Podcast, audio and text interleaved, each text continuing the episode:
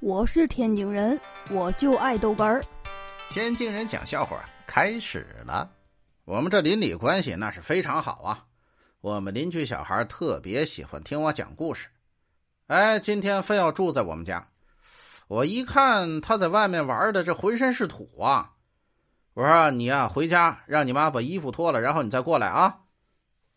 小孩站那愣了一下，呃，估计是觉得我嫌他脏哈。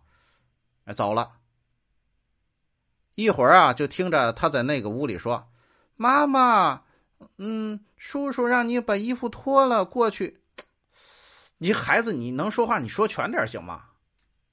哎呦我的妈！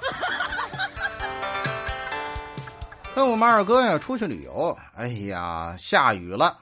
我说：“哎，跟你出来就倒霉，这旅游都能下雨。”正好呢，爬山爬到半山腰。